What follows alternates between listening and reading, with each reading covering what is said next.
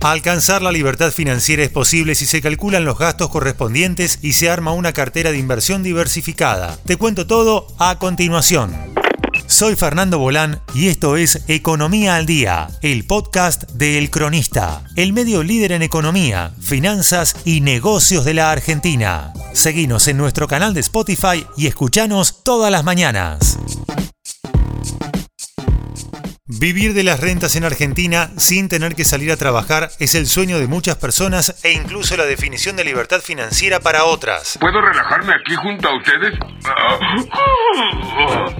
Para quienes se preguntan si se puede vivir de esta manera obteniendo un flujo de fondos estable y periódico, la respuesta es afirmativa. A partir de ahí existen diferentes fórmulas de lograr estos ingresos. Generar ingresos pasivos, recibir una herencia, vivir de las inversiones y por supuesto ajustar tu nivel de vida. Este sueño es efectivamente posible y para lograrlo hay que seguir una serie de pasos y calcular adecuadamente el monto a invertir. Vivir de rentas en Argentina. El paso a paso. Aquí paso por paso, estamos.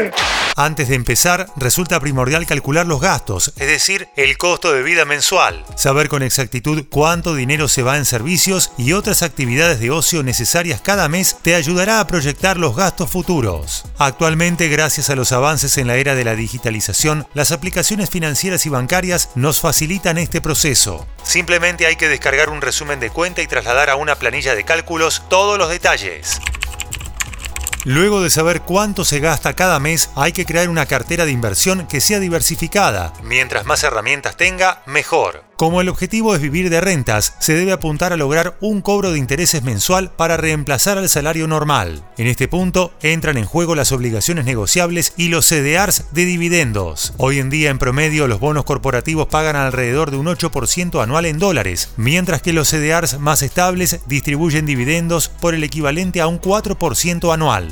¿Cuánto hay que invertir para no volver a trabajar? No hay trabajo malo, lo malo es tener que trabajar. El siguiente paso es tomar los gastos y proyectarlos en el futuro de manera anualizada, tomando en cuenta los efectos de la inflación. La mejor manera para lograrlo es pasando las cifras a dólares. Con los gastos en mente y los instrumentos de inversión ya escogidos, solo resta calcular con exactitud la cifra de dinero a invertir. A continuación, te mostramos la fórmula que tenés que usar.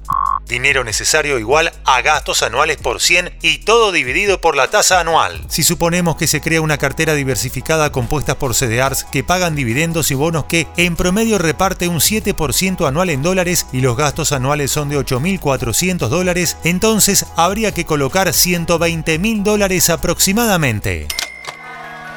Esto fue Economía al Día, el podcast de El Cronista. Seguinos en nuestro canal de Spotify y escuchanos todas las mañanas. Y si te gustó el podcast, podés recomendarlo. Escucha Historias de Garage, nuestro nuevo podcast, donde todos los martes y jueves te contamos cómo empezaron las marcas que hoy lideran el mercado.